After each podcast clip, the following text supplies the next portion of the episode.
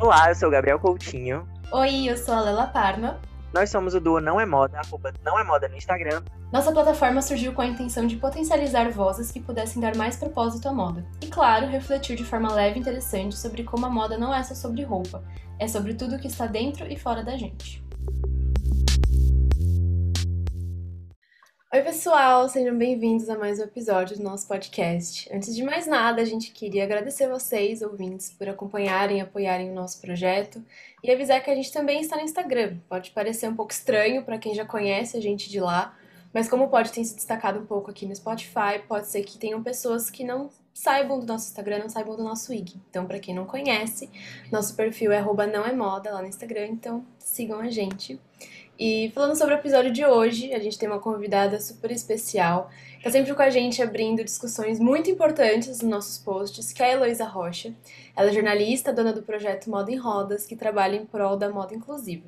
Ela nasceu com osteogênese, osteogênese imperfeita, uma doença rara que tem como principal característica a fragilidade óssea, e por isso ela luta pelo novo olhar da pessoa com deficiência nos veículos de comunicação. Então seja muito bem-vinda, Elo. Muito, muito, muito obrigada por estar aqui com a gente hoje prazer é meu. É, eu vi nascer esse projeto, né? Um pouco, o Não é Moda. E é uma satisfação porque, apesar de trabalharmos é, com moda e com objetivos diferentes, é, a gente tem um ponto em comum que eu acho que, que é falar sobre moda com outro viés. Então, eu falo que eu, eu Moda e Roda, sou fã do projeto Não é Moda muito bem-vinda, Elo. É muito bacana estar tá te conhecendo e a gente está trocando essa, essa conversa que é super especial. Eu acho que é uma das coisas mais interessantes do pod é que a gente consegue realmente conhecer, porque quem está atrás né, de outros perfis e de outras criações de conteúdo, isso é muito interessante, isso é muito engrandecedor para a nossa comunidade. Então, muito obrigado por estar aqui é, a gente sempre começa os nossos episódios fazendo uma audiodescrição, falando quem nós somos, o que estamos vestindo, onde estamos. E, enfim, eu vou começar. Eu sou o Gabriel, eu moro em Fortaleza, Ceará, sou um homem branco, de cabelos curtos, é, tenho uma tatuagem no braço, no antebraço, e estou usando uma blusa azul que tem um bordado de cachorrinho. Tava no sou a Lela, tô aqui em São Paulo. Agora são, 10, são 11 e 10 da manhã, então tá meio frio ainda. Na verdade tá frio, mas agora tá um pouco mais frio. E eu sou uma mulher branca, tenho cabelos escuros, curtos na altura do ombro, uma franjinha cortada na altura da sobrancelha. Tô vestindo um moletom branco de capuz. Eu uso um óculos preto e eu tenho olhos escuros também. E é isso. Bem, eu sou Heloísa Rocha, eu sou uma mulher cis, branca, tenho olhos e cabelos castanhos, meus cabelos são lisos, estão repartidos do meu lado direito e eles estão na altura do meu, dos meus ombros. É, eu estou usando uma blusa preta, lisa, com man, uma manga curta, meio puff. É, eu estou sentada em uma cadeira de rodas é, de cor preta e eu também tenho uma tatuagem no no pulso esquerdo, que são três andorinhas. Atrás de mim tem uma estante com livros e eu tenho menos de um metro de altura, eu peso 20 e poucos quilos por conta dessa, da minha doença rara, que foi dita na apresentação. E eu tenho algumas curvaturas dos meus, meus membros superiores e inferiores por conta da minha doença rara, que é a fragilidade óssea. Então, desde quando eu estava, ainda estava no útero da minha mãe, eu sofri inúmeras fraturas que ocasionaram ao longo da vida essas curvaturas. E para finalizar, eu também estou mais perto do Gabriel do que da Rafaela, porque eu estou em Aracaju, Sergipe. Legal. Tudo. Eu amo receber convidados nordestinos, assim. A Rafa sabe, eu, eu me sinto muito feliz quando a gente consegue trocar, falar de moda, de comunicação com pessoas do Nordeste. Né? Eu sou de Total. mas eu moro em São Paulo. Aqui no momento eu estou aqui. Eu tenho vivi 20 e poucos anos da minha vida aqui em Aracaju e, o, e já tem um tempo que eu moro em São Paulo, capital, trabalho, inclusive, mas quando eu posso eu venho rever as pessoas que eu deixei aqui. Legal, legal. Bom, é, aqui no Não é Moda você sempre trouxe muitos comentários importantíssimos sobre essa pauta que a gente está tendo hoje no podcast, para enfatizar mesmo a importância de como a moda está dando mais visibilidade para corpos com deficiência, corpos que são fora desse padrão, né, entre aspas, sempre esperado. E eu queria que você contasse um pouco como foi seu processo com a moda, como que você tem essa relação hoje com ela, como que você sente, como que você entende a moda hoje. A minha ligação com a moda, ela começa ainda na infância. É, eu sou neta e sobrinha de costureiras por parte do lado da minha mãe. Então, eu mais ou menos que cresci vendo elas costurarem, principalmente a minha tia. E, e assim, apesar de ter seguido a área do, da comunicação, não da moda, especificamente, eu não sei pregar um botão, para falar a verdade.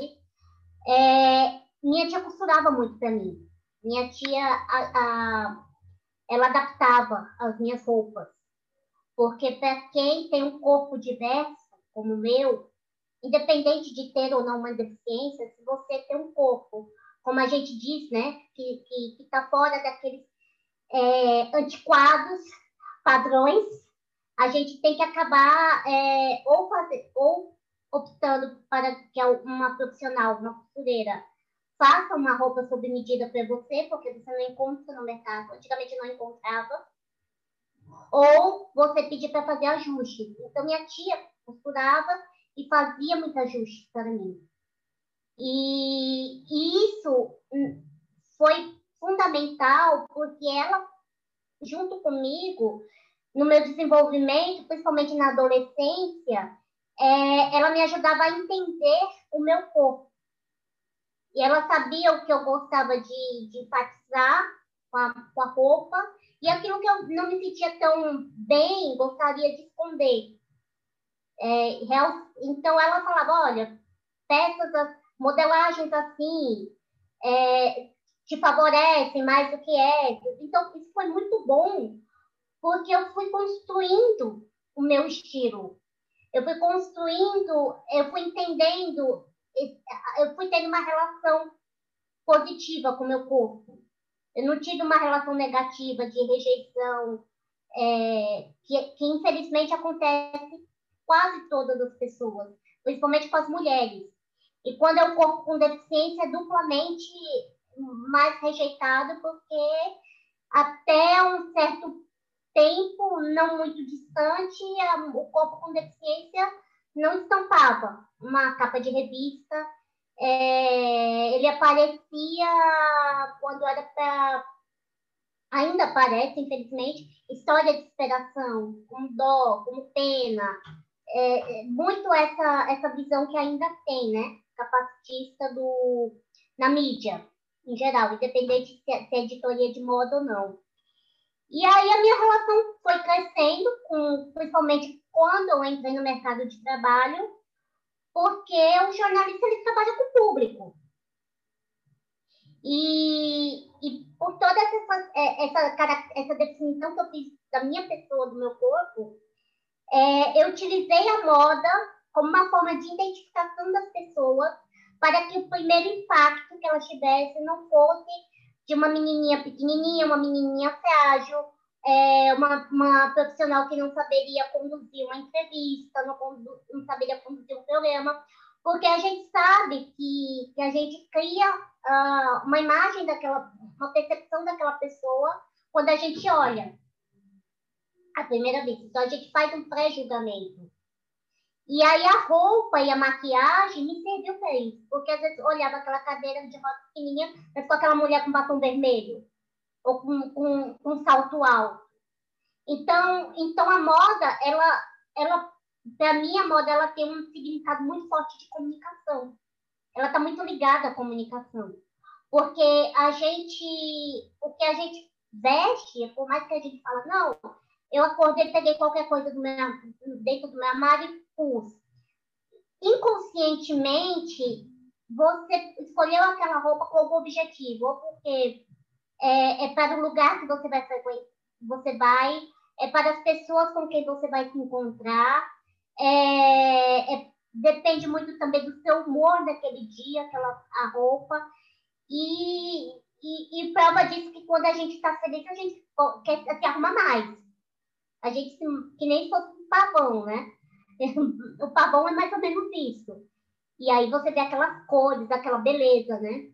Então, a moda, ela, ela, ela tem essa ligação para mim, foi importante para que eu gerasse o impacto que eu gostaria que a sociedade tivesse quando me visse. Então, ela é fundamental nisso. Claro, ela não é a única...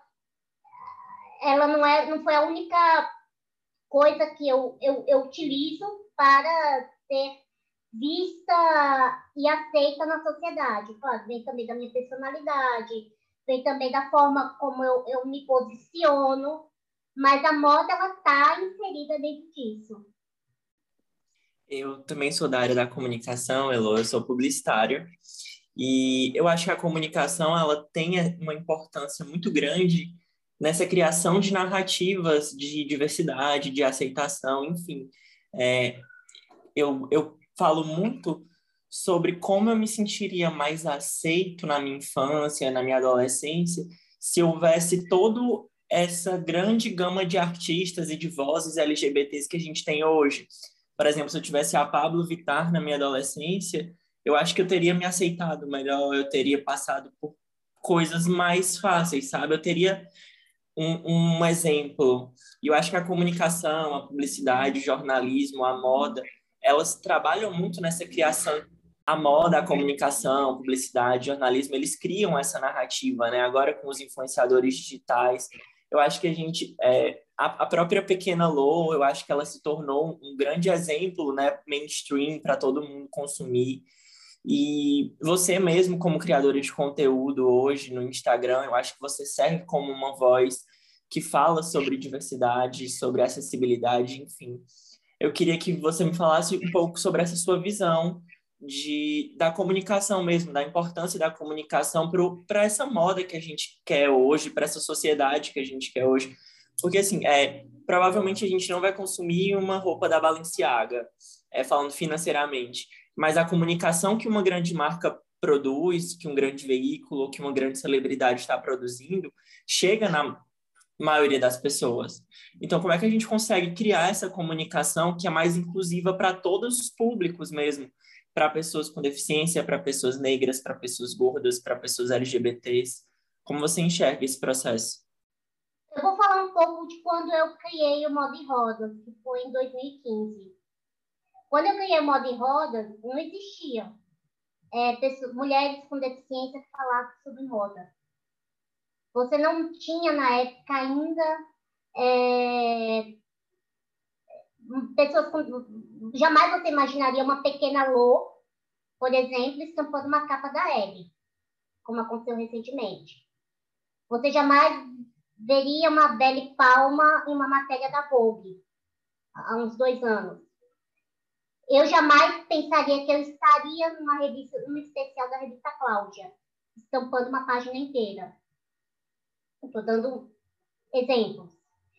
É, e eu falo que o Moda em Roda surgiu quando eu comecei como jornalista, é, cobri edições do, do São Paulo Fashion Week, antes de 2015. Eu cobri várias edições. Claro que o São Paulo Fashion Week que a gente vê hoje é completamente diferente do que aquela época. Estou falando 2014, estou falando 2013, 2012. Eu era a única pessoa com deficiência circulando naquele ambiente. E eu estava lá como jornalista. E eu estava num ambiente que era totalmente diferente da realidade que você sai na rua. E, e era um tanto quanto. Eu, não, eu, vou dizer que é engraçado, mas eu, eu, pode até ser chocante para alguns. Mas eu era. Eu acabava chamando atenção. Eu estava ali como, como jornalista cobrindo não estava ali como moda e roda, não estava ali como é, produtora de conteúdo, nem me passava isso pela cabeça, nunca imaginei na época. E as pessoas queriam, os meus colegas de profissão queriam tirar foto minha porque eu era um ponto diferente ali dentro. E, e eu tô falando assim, eu não lembro de ver pessoas plus, plus ali dentro. Eu, não, eu lembro de ver pouquíssimas modelos pretos naquele, naquela época. Hoje a realidade é, é bem diferente. E aí eu falo assim, pô, a gente melhorou bastante. Você vê a moda plus size. Hoje é o, o mercado que mais vende, mais, é, que, que mais lucra porque essa população ficou tanto tempo é, excluída que acabou com, quando, quando surgiu a, as coleções fashion para eles, eles passaram a consumir loucamente. Aí é outra questão que entra, que será que amanhã a pessoa com deficiência, porque sempre foi excluída desse setor, ela vai, vai consumir é, desenfreadamente e tem a questão da moda sustentável também, né? Então, são várias, várias questões que a gente tem que, que falar. Mas, voltando ao assunto, é, eu acho assim que a internet em si, Gabriel, ela, ela possibilitou que vozes que nunca, que outras vozes pudessem ter destaque. Porque até então, antes das redes sociais, antes da internet, só quem tinha voz era você fosse, fosse celebridade se você tivesse acesso à mídia, ou se você estivesse dentro da mídia. É um, era um círculo muito pequenininho. Então, a gente via os mesmos rostos, as mesmas caras, era influenciado pelas mesmas vozes.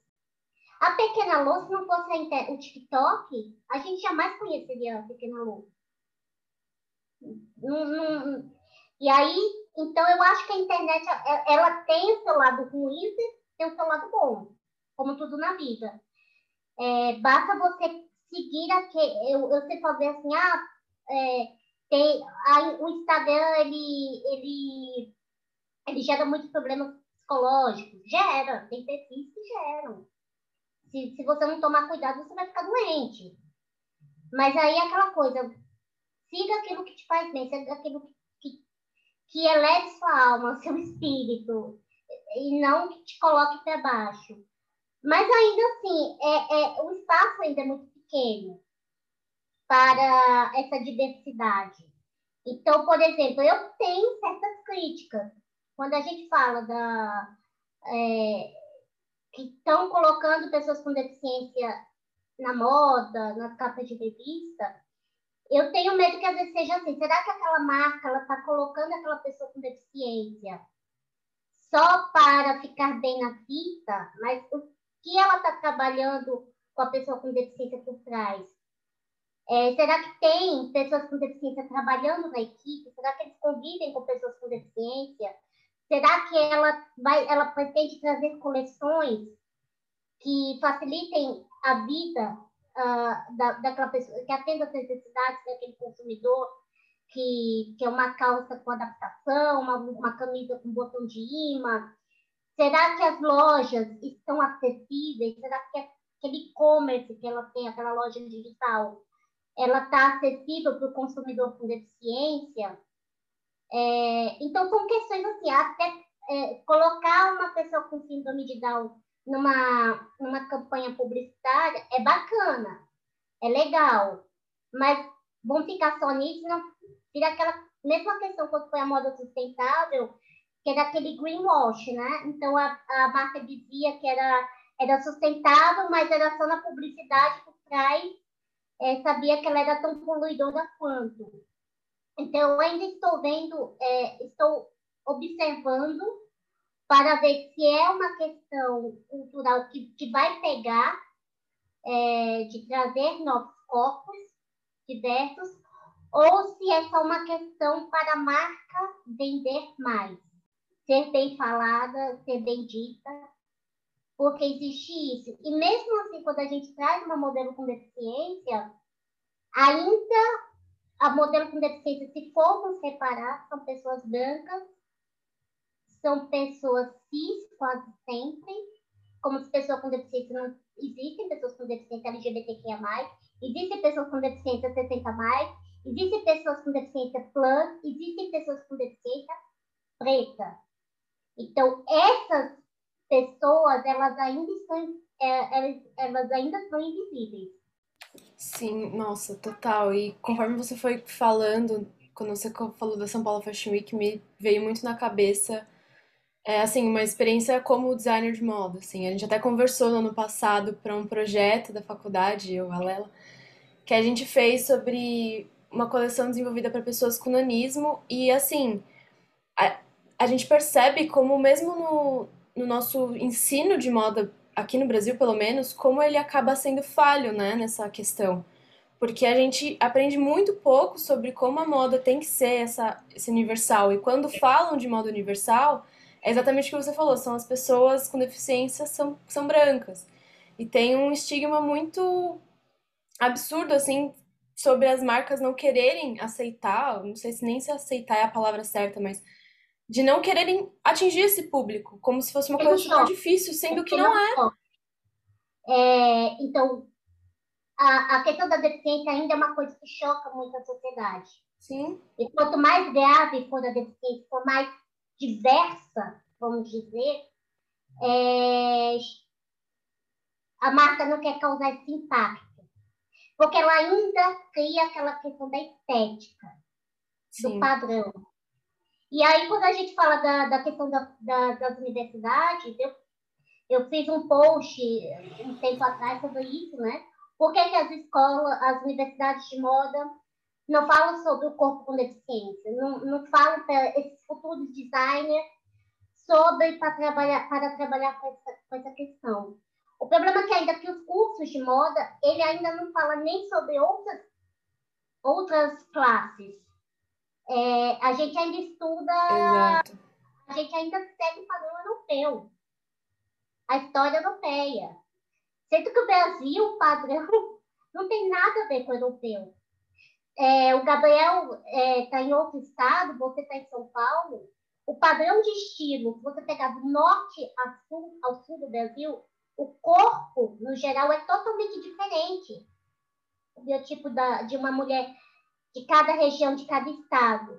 E por conta que a gente é um país muito grande e muito diverso, com climas diversos, o estilo de moda também é completamente diferente. O estilo da, da, da, da mulher da mulher paulistana, de se vestir na Paulista, é completamente diferente de uma mulher que está em Fortaleza, que vai trabalhar.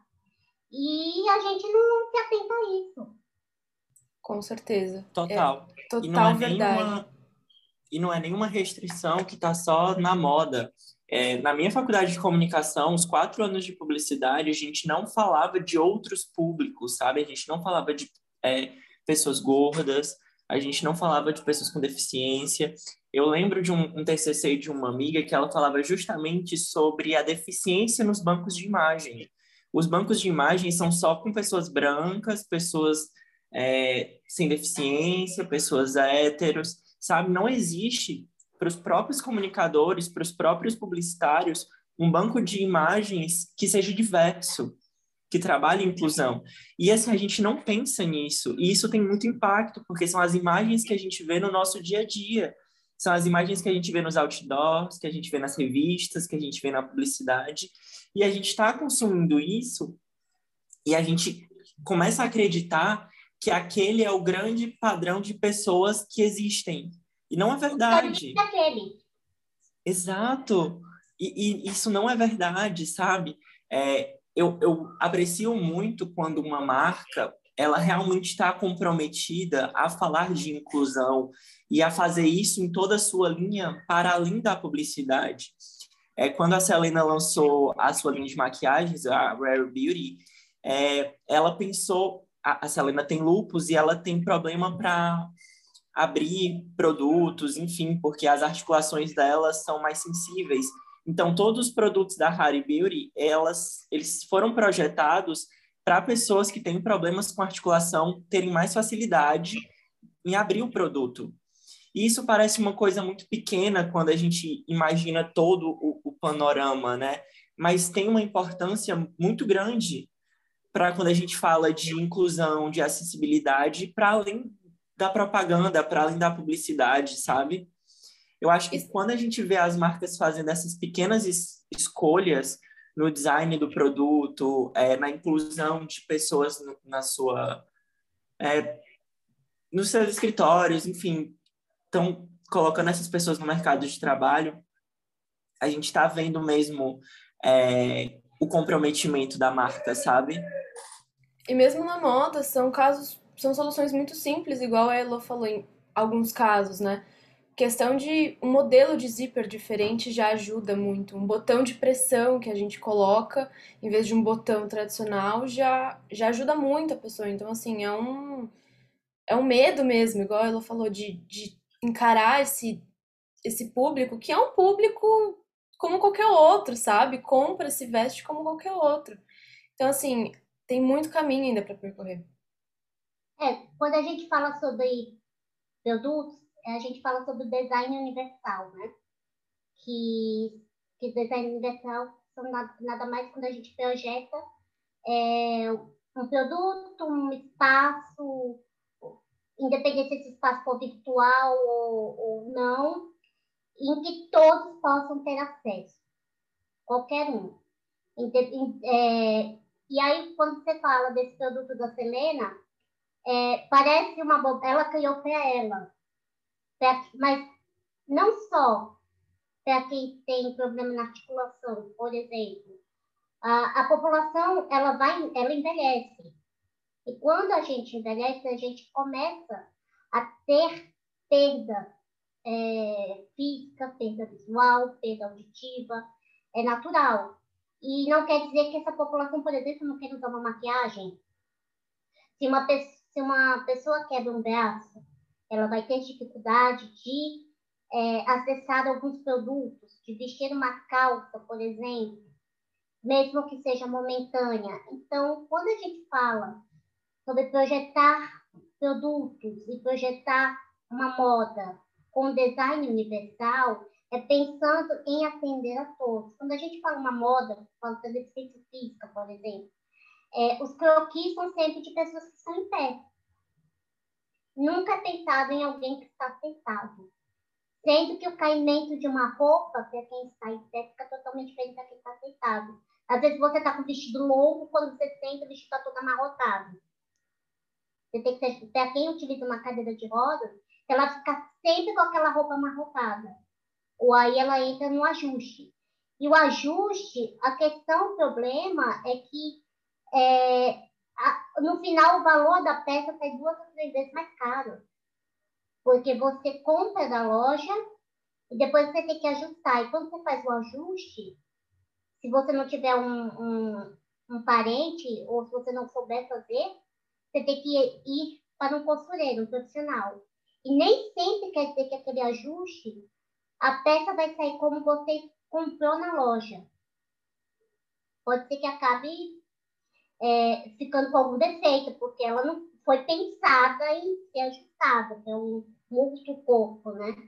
Então, há muitas questões isso. Eu acho muito interessante quando, por exemplo, é, as celebridades artistas que têm que tem alguma doença e, e, e fala isso, como por exemplo, é, a, a Kim Kardashian ela fala, ela tem o psoríase.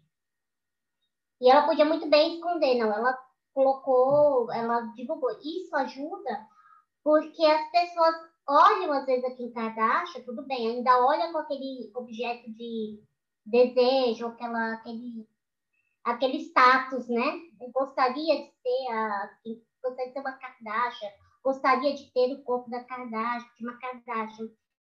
Mas, e, e aí eu não vou entrar nessa questão.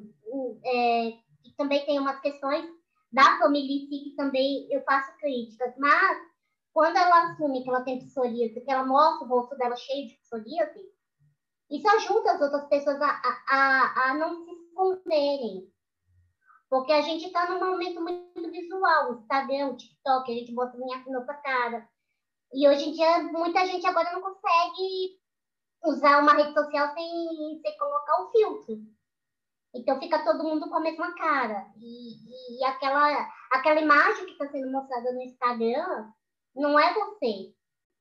Então a gente gera uma população que está doente. E quando a gente fala uma pessoa com deficiência, que ela não pode camuflar algumas das vezes, então ela tem mais dificuldade, dificuldade ainda de se aceitar, de, de estar na sociedade.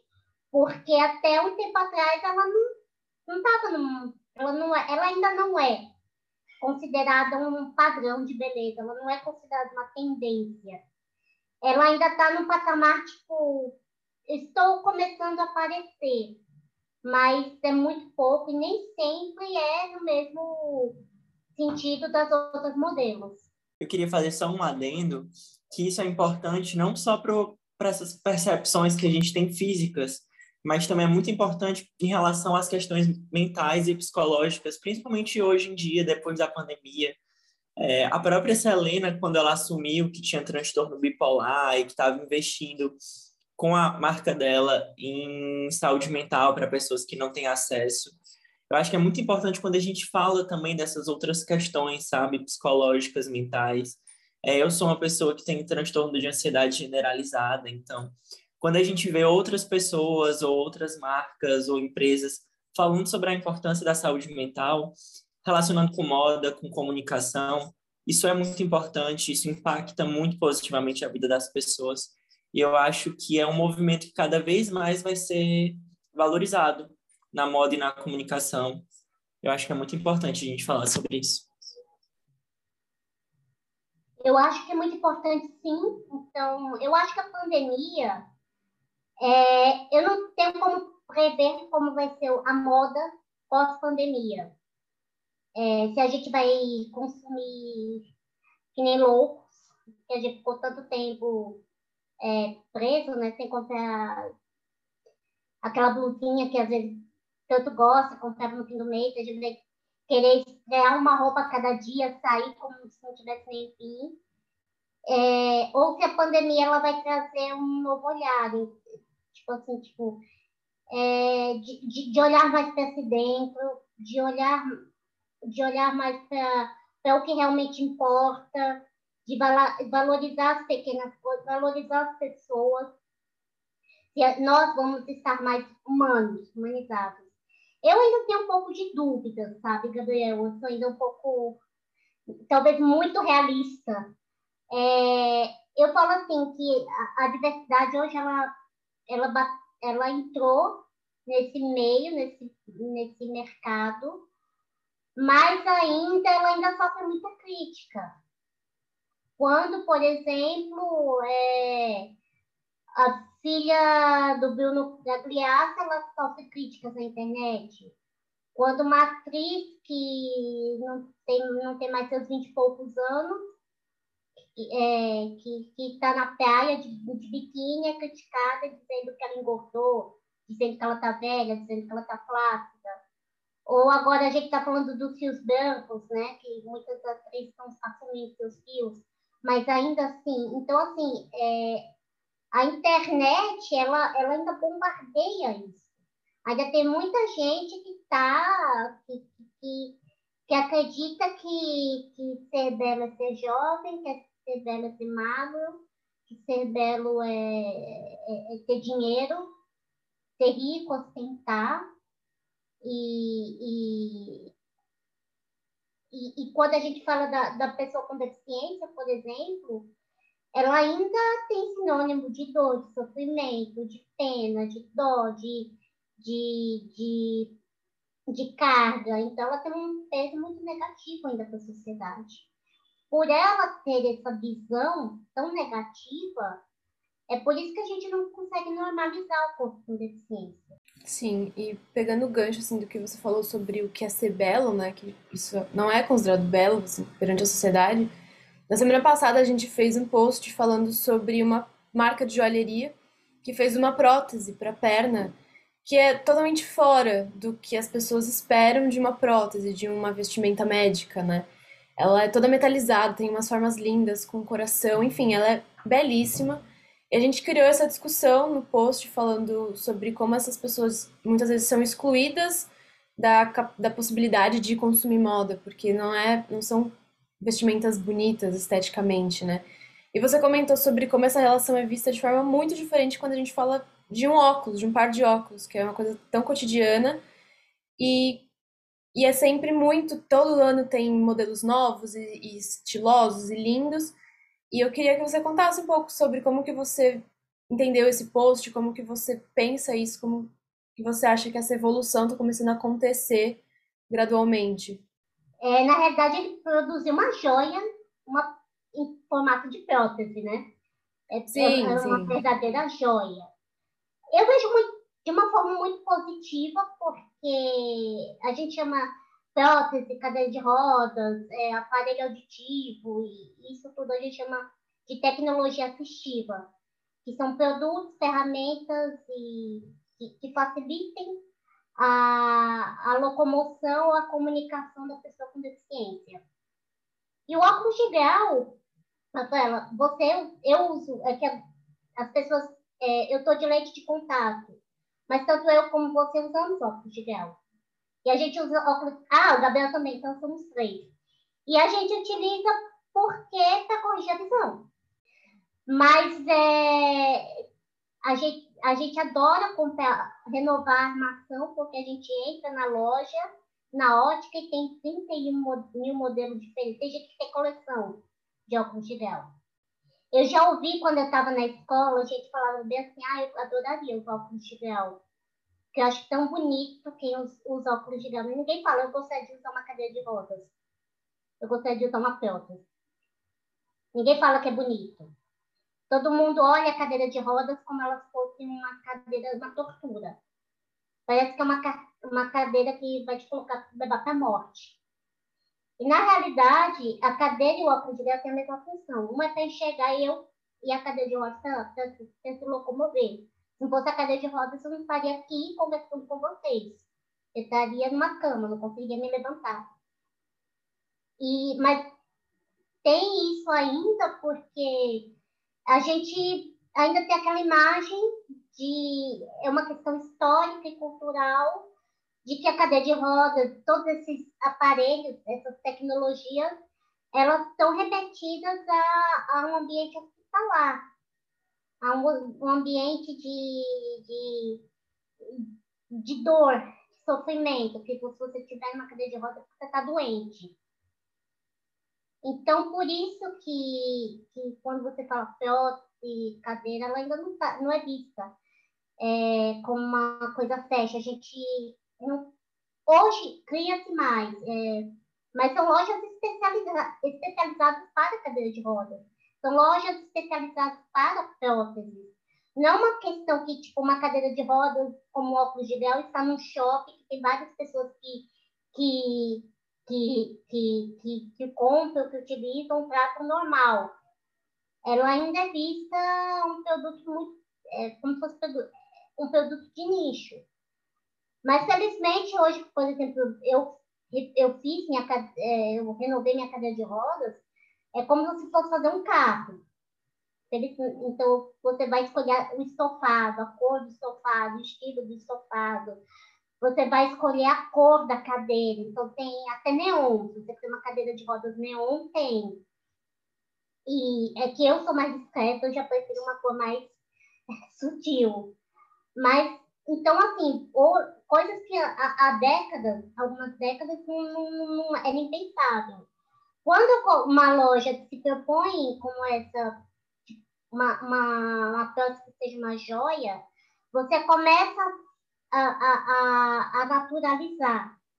Ver que, que eu posso criar uma, um, um objeto de consumo, mesmo sendo uma prótese.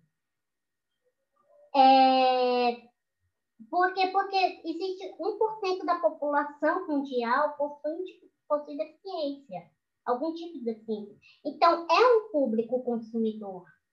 Só que o mercado ainda não, não parou para pensar nisso. Imagina, então, por exemplo, uma, uma, com, aquela, com aquela prótese um, uma modelo que não tenha um dos membros inferiores desfilando num, num tapete vermelho com aquela prótese toda cromada, com coração. É, espero que comece a ser tendência. Eu acho fantástico, que a gente comece a naturalizar, a gente comece a entender que a cadeira, a cadeira de rodas ela, é, ela pode ser, essas tecnologias assistivas podem ser bonitas, podem ser desejáveis, como o óculos de grau hoje é, né?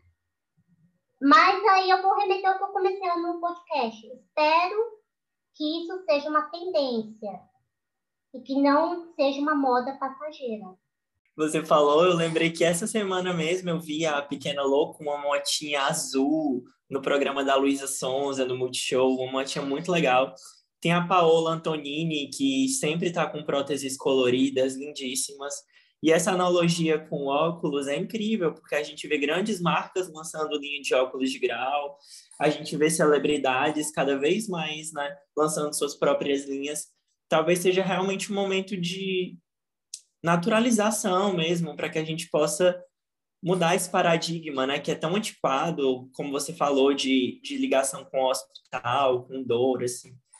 E, e entender esses, esses, essas eu, eu não, não sei o termo, mas entender a prótese, a cadeira de rodas, a motinha, como um elemento que não define aquelas pessoas, né? Eu acho que a gente ainda tem essa, essa imagem muito de que a, aquela pessoa serve a cadeira de rodas e não a cadeira de rodas que facilita a vida da pessoa, sabe? Eu acho que quando a gente vai mudando e, e naturalizando e colocando mais pessoas com deficiência mesmo para ter voz potente, falando com muitas pessoas, a gente vai mudando esse paradigma. Agora, com as Paralimpíadas também, eu acho que é um momento muito importante da gente ver essas pessoas e de deixar com que elas falem de forma mainstream mesmo.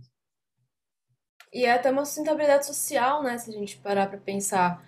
Você até fez parte do livro novo do Fashion Revolution que chama A Revolução da Moda: Jornadas para a Sustentabilidade. E a gente sempre fala muito disso, né? Que a sustentabilidade vai muito além do, da ambiental, principalmente além da ambiental. Isso se encaixa muito nessa, nessa questão de ter mais essa empatia e de pensar em como que a moda impacta socialmente, né? E como que a gente tem que seguir para esse caminho, né? Que, que você, como você vê isso em questão, em quesitos de sustentabilidade social, assim? Quando a, a, a participação no livro, o convite, quando veio, foi uma honra para mim é, é um livro que foi feito por mulheres uh, que estão escrevendo, que tra trabalham com moda de alguma forma, mas com outro viés, um viés mais contemporâneo, mais humano. E, e eu entrei com um capítulo para falar justamente sobre moda inclusiva, né? O que é moda inclusiva, o que é universal, porque a gente tem que falar sobre, sobre esses assuntos também, né? E as pessoas, quando falam de moda sustentável, as pessoas acham que é só o meio ambiente. Ah, moda sustentável é aquela moda que não polui. Ponto. É, mas a moda sustentável ela é isso e vai muito além disso. A moda sustentável ela, ela trabalha é, pensando no trabalhador de quem faz as roupas, trabalha também pensando naquela pessoa que vai comprar as roupas. Então, é uma moda também humanizada, que está acima do lucro. E quando a gente fala a pessoa com deficiência, ela não está dentro da indústria da moda. Então, e a gente acaba gastando, estou falando do meu lugar de fala, minha bolha, tá? É, a pessoa com deficiência. E eu falei sobre aquela questão de adaptar, né? Ter que refazer a roupa. Quando a gente refaz a roupa, a gente a pessoa nem está gastando dinheiro, está tá, tá, tá, gastando mais lixo, que é mais linha, é, mais tecido ou menos tecido, retalho, e, e, e por aí vai. Então, é, é uma moda que, que acaba consumindo mais também, por um lado, né? Acaba, não, não de consumindo, mas gerando mais lixo. E, e eu vejo por esse viés. Então, quando a gente fala sobre moda sustentável barra moda inclusiva, é pensando em uma roupa que atenda a todos e que não vá é, ocasionar essa questão de, de, de, de, de, gerar mais lixo, de gerar mais, de, de fazer com que a, a, a essa sociedade, essa pequena sociedade, se sinta, se sinta excluída né, desse, desse universo. Então, é muito triste, porque, por exemplo, a gente fala sobre, quando a gente está falando sobre o embranquecimento da moda, né? O quanto a moda ela favorece a, popula a população branca. É, tem um capítulo até que fala sobre, sobre isso, que a gente não que a gente não, não, não valoriza as nossas raízes. Então, quando a gente traz uma, uma moda, uma, uma estampa é, que remete à população africana, por exemplo, a gente fala que é uma coisa étnica, exótica, como se fosse uma coisa de outro mundo. Agora, quando é uma moda europeia, a gente não, é made in Italia, made in A gente faz questão de, de ressaltar isso, a gente faz questão de ressaltar nossos sobrenomes estrangeiros, não, a gente não, não, não ressalta. É, e, e, todo mundo, se for pegar, ninguém tem no, no seu, no seu gene, no seu DNA, é, a, a, uma, a, um parente distante, mesmo que seja muito distante, que, que está ligado a, ao índio, que está ligado a, a, a, a, África, ao escravo, enfim, a população negra mesmo, né? É isso. Eu acho que a gente estava falando e eu me remeteu muito à questão assim de como as marcas precisam ser genuínas, sabe? Assim, e, e precisam ser genuínas principalmente nesse processo que a gente está vivendo agora, porque como a gente falou, assim, pós-pandemia, as marcas não devem se favorecer ou aproveitar desse momento para querer vender mais devido a ansiedade ou de consumir mais ou de utilizar nossos grupos que sempre foram invisibilizados para vender mais, enfim. Eu queria saber, para a gente fechar nosso episódio, como você, sendo jornalista e criadora de conteúdo no Instagram, como você espera que a moda se desenvolva nos próximos anos, principalmente a moda nacional mesmo, que, como você falou, é, quando é moda nordestina, é moda local. Quando é moda em São Paulo, é moda nacional. Então, como é que a gente pode falar de moda de forma nacional e esperar que ela seja realmente mais inclusiva, mais diversa e mais genuína na sua comunicação, nas suas criações e nos seus designs? Olha, é um desafio. Vou ser bem sincera, mas eu acho que é dando mais vozes. Dando mais vozes que é que a gente vai conseguir fazer uma moda barra comunicação mais diversa. Então, por exemplo, quando eu estou aqui conversando com vocês, eu sei que vocês têm um podcast e que vocês trazem conteúdos que vão totalmente além, num viés totalmente diferente do que as, as, tradicion, as tradicionais editorias de moda, a gente está, mesmo que a gente não tenha a mesma visibilidade que, que esses gigantes, né? a gente está começando um espaço abrindo a discussão. Quando eu, com meu podcast Modern trago é, temas que não são abordados pela mídia, que justamente o podcast surgiu é, é para isso, né? Foi uma insatisfação minha que quando eu percebia, uh, quando a gente fala sobre moda inclusiva no, na mídia, é só sobre o conceito que é moda inclusiva. E a moda inclusiva ela vai muito além disso. Então, foi quando eu falei moda inclusiva plus, moda inclusiva LGBTQIA+. Será que a moda está pensando nesse público? Aí, quando eu descobri que eu conversei com um homem trans com paralisia cerebral e olha, eu tenho dificuldade de usar o Biden, que é aquela faixa que comprei nos seis. E, e mim é, é um pouco constrangedor pedir para minha mãe colocar o Biden para mim. E, e, então, são, são pequenas questões, se você for ver, a moda vai muito além do, de colocar uma rampa numa porta de uma loja. Então, são detalhes que não são ditos, que não são falados, que a mídia não traz, ninguém fala. Então, eu acho assim, eu acho que essas mídias, essas mídias independentes, como a minha, como a sua, como tantas outras, é, elas, pode, elas têm uma força muito grande para a gente conseguir trazer essa diversidade, de fazer com que a gente tenha esse espaço.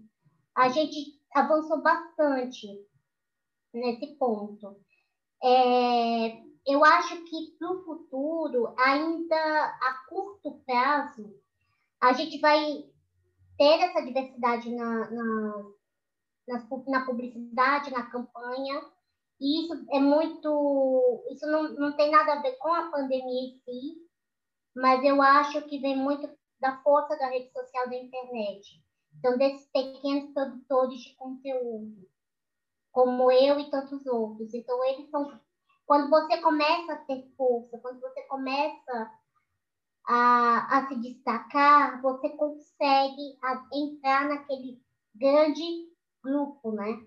E a gente está conseguindo isso com algumas pequenas personalidades. Mas, assim, a sociedade, ela tem que começar a, a dar visibilidade, a abrir espaço a essas pessoas, a nós pequenos produtores de conteúdo começar a entender a relevância que moda ela não é utilidade, ela não é tendência, ela não é só objeto de desejo, ela não é só consumo, ela vai muito além disso. A moda é política, a moda é comunicação, a moda ela, é, ela, ela pode ser ela é sustentável, a moda ela pode trabalhar com, com os direitos humanos, ela está tá muito ligada a isso.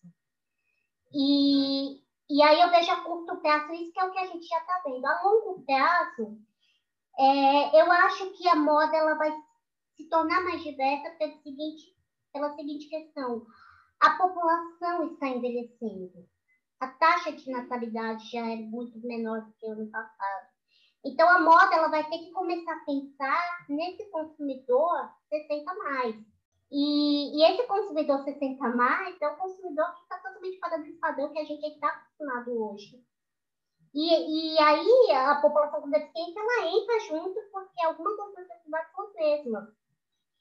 E assim, a, a, não querendo fazer um parâmetro do Grinch, né? Dessa nova geração, que é o, são os novos consumidores, é uma sociedade, eu não vou dizer que são todos, mas tem uma boa parcela que já está preocupada com os direitos humanos, é uma população, é, um, é uma geração que está preocupada com a sustentabilidade, que já está diferente da minha geração até. Então, é uma geração que, que a gente vê o quanto o veganismo ele cresceu no mercado. Hoje é uma, uma potência muito grande. Então, eu vejo a longo prazo, sim, que a diversidade ela vai ganhar espaço porque a população está mudando e ela vai pedir isso. E as empresas, infelizmente, tanto a comunicação quanto a moda, quanto as marcas, elas só mudam quando o seu consumidor existe.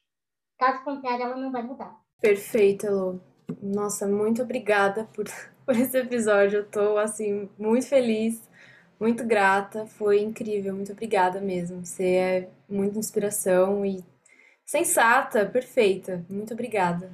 Obrigado, Elo. Parabéns pelo trabalho incrível que você faz. Sigam a Elo no Instagram, sigam o Moda Sim. em Rodas. E saiba que sempre que você precisar do Não é Moda, tanto para criar conteúdo ou só para conversar sobre qualquer coisa que estiver acontecendo, estamos aqui. Muito obrigado por ter participado do nosso podcast e muito obrigado a todo mundo que ouviu. Sim, sinta -se sempre em casa.